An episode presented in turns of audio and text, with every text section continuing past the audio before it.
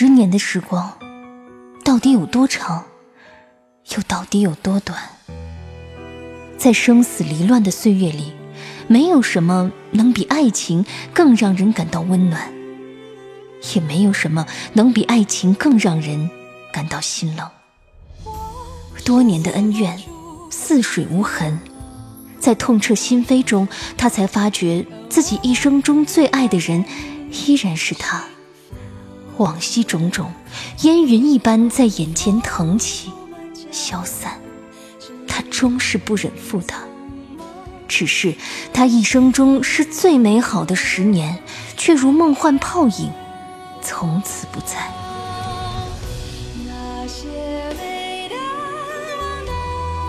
欢迎收听民国风言情小说《宁负流年不负君》，作者杨千子。演播：夏小雪，由喜马拉雅出品。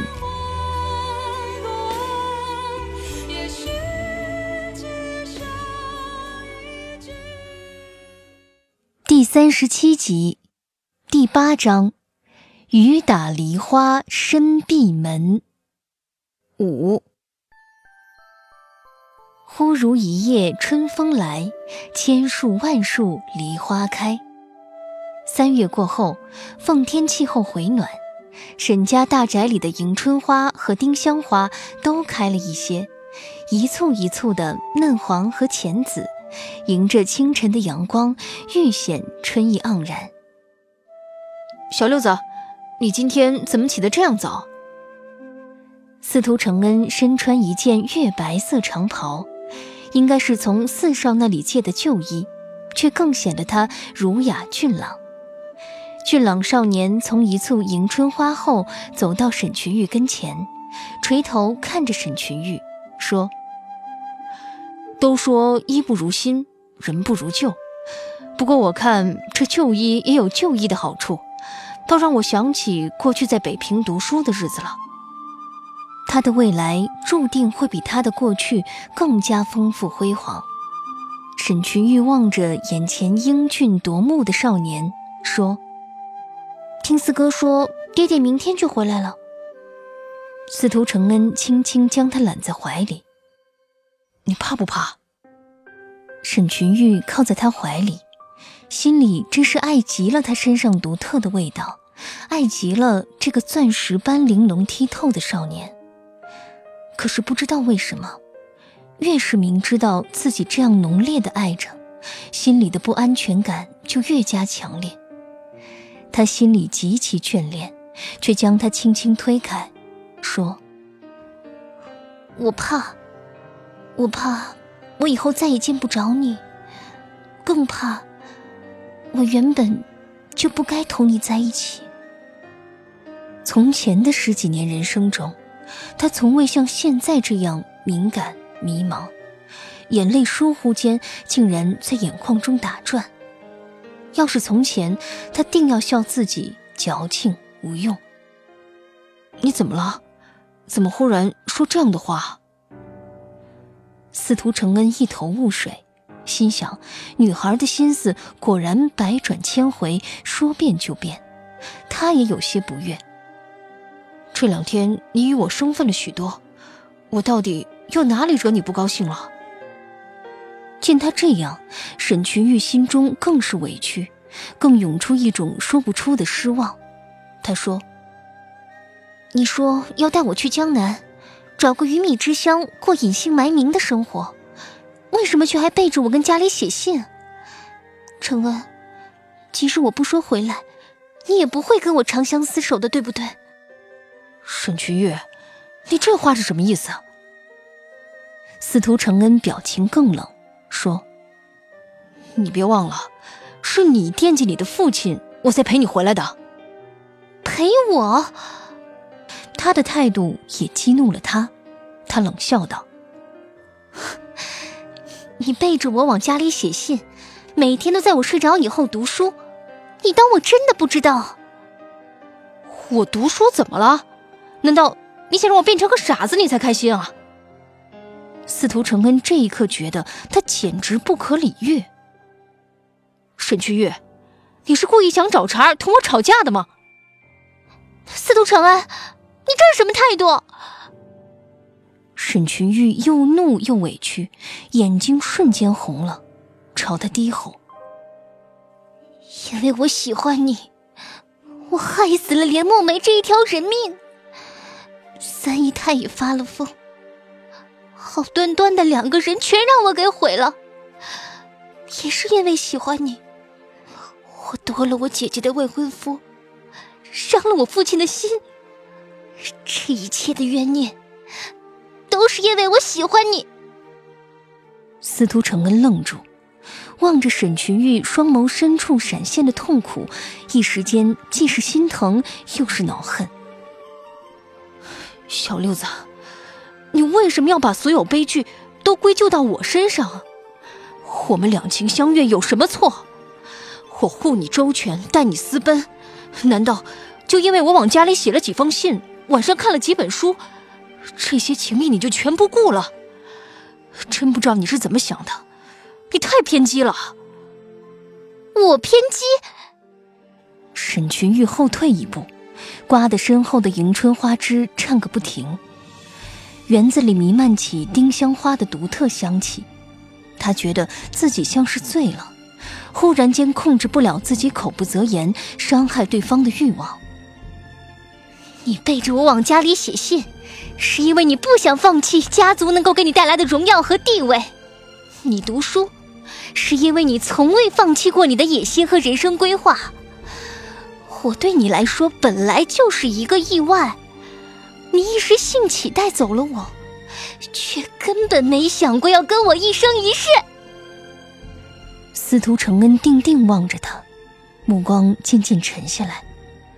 少女身后是一抹灿若红花的朝霞，她的脸有些苍白，原本这面容总是让他怜惜，如今却让他心寒。沈君玉，你凭什么这么说？对上他冰冷的目光，他也是一怔。司徒承恩上前一步，目光灼灼的看着他。你凭什么说？我只是一时兴起，从未想过要跟你一生一世。他与家里通信，的确是给自己留了条后路。比起沈群玉的绝无二心，司徒承恩确实更有心计。也正因为如此，沈群玉的话更是刺中了他隐藏在心中的痛处。可是他又怎么可以因为这些小事，否定了他一直以来对他全部的付出和守护？司徒承恩径自走过他身前，迎着朝阳，面无表情的俊脸仿佛是一张金铸的面具，冷感而尊贵。他背着他说：“既然你这么不相信我，那么我也没必要再留在沈府。我明天就走。”沈群玉猛地回过头去，司徒承恩大步走远，并没有回过头看他。很长一段时间，他就这样怔怔地望着他的背影渐行渐远，终究消失在眼前。朝阳升起，越发夺目，却更刺痛了他的双眼。其实他也不明白，他们之间为什么会变成这样。他只是觉得他的心很大，他注定只是他全部世界中的一小部分。可是对他而言，却是越陷越深。他正在变成他的整个世界，他自己却浑然不觉。他与他一样骄傲，却越来越不能够掌控自己的心。背叛家庭与错手杀人的负罪感，以及和迷惘于深情的不安全感，无时无刻不在折磨着他年轻的心。沈群玉望着爱人渐渐远去的背影，一串眼泪无声的滴落下来。您正在收听的是喜马拉雅出品的民国风言情小说《宁负流年不负君》六。这夜他正睡着。朦朦胧胧看见自己身穿大红喜服，正在人群簇拥下羞羞答答的拜了天地和高堂。有人掀起他的盖头，他满心欢喜的望过去，只见那个男子脸庞方正，眉眼模糊，他不认得，心却骤然凉了。为何新郎不是承恩？他转身想往外跑，却像是被施了定身法，怎么使力也动弹不得。这时隐约听见有人叫他：“六小姐，六小姐。”沈群玉睁开眼睛，原是侍卫长亲自来叫他。六小姐，大帅刚刚回府，正在凌迟沐浴。纵使是在梦里，方才那种深深绝望的感觉依然清晰。原来梦里梦外，她最害怕的是，是嫁了司徒承恩以外的男人。六小姐，侍卫长还在跟前。他缓过神来，忙从床头柜上的小抽屉里拿出几个银元，放到侍卫长手里，说了句：“冯叔，辛苦了。”虽然三姨太疯了，沈府中没人再与沈群玉作对，但他终究是戴罪之身。回到沈府后，他虽然从柴房里搬出来，住回了自己的房间，但门口却有侍卫把守。算是被软禁起来了。好在侍卫长为了给自己留条后路，一直对他礼貌有加。心想这个小魔王打小就得沈大帅欢心，如今虽然失了宠，但想必也是暂时的事儿。冯侍卫长收了沈群玉的银元，自然更加上心，说道：“六小姐太客气了，凌迟守卫森严。”六小姐贸然过去，恐怕会惊动旁人，不如我亲自带您过去吧。沈群玉点点头，披了件外衣，便随着冯侍卫长走了出去。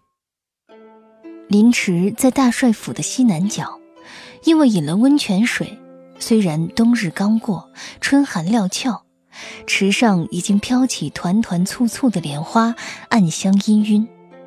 沈清源从北平赶回奉天，舟车劳顿，在临池沐浴之后，这才稍稍舒缓了些。此时独坐暗室，香薰小炉上焚着八旗贵族所赠的薄荷香露，望着一轮明月，想起与高祥坤相识那年，他也不过二十出头年纪，二人刀山火海，一起打下半壁江山。临到晚年，却起了间隙，这其中甘苦，真是言语难以形容。天下没有不散的筵席，这句话说的果然没错。念及于此，一种深深的孤独之感不由涌上心头。正在这时，门外传来“吱”的一声，一个娇小身影背着月色缓步而来。沈清源怔了一怔，心头一热，冲口而出道：“轩兰，是你吗？”沈群玉一愣，知道这是生母的闺名，心中不由五味杂陈，轻轻说道：“爹，是我。”沈清源这才看清楚他的脸，几日不见，女儿消瘦了许多。眸子里仿佛沉淀了许多东西，与往日明亮清透的样子不同。沈清源怔了片刻，沉默地背过身去，取了梨花木小榻上的烟斗，深深地吸了一口。沈群玉坐到爹爹面前的脚凳上，嗅着空气中烟草与香薰混合的香气，一时也只是沉默。你还知道回来？沈清源吐了一口烟圈，淡淡说道：“我以为你走了，就再也不会回来了。”烟雾渐渐散去，露出父亲额头上刀刻一样的皱纹。不知道为什么，沈群玉心头忽然酸涩难言。他忽然问：“爹，我娘是个什么样的人？”沈清源骤然听到这个名字，心头不由一震。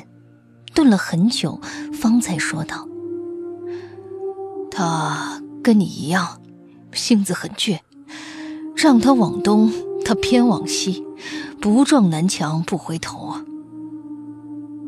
沈群玉极力回忆着脑海中关于母亲的模糊轮廓，花影一样朦胧，却让人格外神往。沈清源又说：“你姥爷是个教书匠，虽然穷，但是知书识礼，一身傲骨。”直至此刻，他才肯正眼看女儿一眼。你呀。不识大体，是我没有教好你呀，爹。连木梅的事儿，他刚要开口，父亲便抬起手示意他不要再说下去。你还不知道自己错在哪儿吗？沈清源把烟斗搁在小桌上，发出啪的一声轻响。小六子。你只想着自己怎么舒心，却把咱们沈家抛在了脑后啊！爹，我知道错了。沈群玉垂下头。这些天，我心里一直不踏实。在锦州听说了您跟高叔叔的事儿，我立刻就赶回来了。他的声音越来越小。如果……我没有跟司徒承恩在一起，高叔叔想撮合我跟高树清，也许这些事就不会发生了。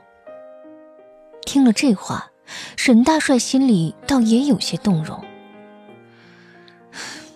你肯回来，也算你这丫头片子有良心。沈群玉叹了口气，怔怔望着脚尖。胸口上像压着一块大石，却说不清是为何。司徒家那小子，你是不能嫁的。沈清源伸手弹了一下女儿的脑壳，说：“你跟他断了吧。”沈群玉心中一沉。你们断了以后，其他的事我既往不咎。沈大帅淡淡的说。否则，我没你这个女儿。沈群玉眼眶一酸，强忍着不愿落泪，一字一顿说道：“爹，我听你的。你舍得不？”沈大帅唇边含笑，像是故意在试探他。跟司徒承恩在一起。每一天都很开心，可是不知道为什么，越是开心，我就越是害怕。沈群玉以手掩面，一双清透的眸子弥漫起无限迷惘的雾气。我越来越不像我自己。世间好物不坚牢，残云易散琉璃脆。爹啊，我真的很怕，怕我属于他，他却不属于我。沈群玉忽然哭得不能自已。谁不曾青春年少？谁又不曾为一个人怦然心动？沈清源望住女儿半晌，说：“我大字不识几个，看过的书少。”不过有个佛经上的故事，我一直记在心里。沈群玉抬起头来，怔怔的望着父亲。佛经上是这样说的：舍利弗，如我今者，称赞诸佛不可思议功德，彼诸佛等亦称赞我不可思议功德，而作誓言。释迦牟尼佛能为甚难稀有之事，能于娑婆国土五浊恶世、劫浊、见浊、烦恼浊、众生浊、命浊中，得阿耨多罗三藐三菩提，为诸众生说是一切世间难信之法。舍利弗，当知我于五浊恶世行此难事，得阿耨多罗三藐三菩提，为一切世间说此难信之法，是为甚难。沈大帅出身草莽，识字甚少，发迹后一直想沾染文气，发力苦读，记性又极好，因此能背出许多名篇。沈清源顿了顿，说：“小六子，你知道这段话是什么意思吗？”沈群玉摇了摇头：“我的徒弟舍利弗啊。”像我现在赞美其他各佛的无上功德一样，他们也在赞美我的无上功德。他们啊是这样说的：说我释迦牟尼能做出这么难的事，居然在这样一个娑婆恶世得到了领悟，成就了无上正等正觉的境界。可是你知道吗？我虽然在这个五浊恶世里成就了如此境界，这的确很难。但是我再把我的领悟告诉其他人的时候，跟他们说起这样奇妙的佛法之时，那就更难了，比我自己领悟难的太多太多了。沈群玉望着父亲，喃喃重复道。为一切世间说此难信之法，是为甚难。心中不由对父亲多了一分崇敬。我活了半辈子，什么也都经历过了，有很多事情我没有办法跟你们说清楚。你们两个性子不合，你跟他走不到头。沈清源道。我的许多安排确实是为了我自己，然而为了我，不就是为了我们沈家吗？你们都听我的话，这才是孝顺我。沈群玉无言，窗外夜凉如水，一钩残月洒下清寒。早点睡吧，将来我会给你许个更好的人家。沈清源拍拍女儿的头。虽然你老气我，但我还是待你很好。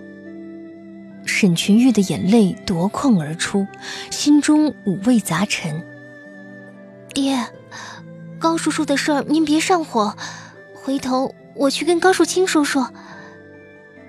高祥坤那老小子是存心的，你跟他儿子谈，屁用没有。沈清源快刀斩乱麻，你呀，赶紧把司徒家那小子的事儿了结了吧，夜长梦多。再说，群凤的娘已经疯了，你好意思再抢了他的夫君？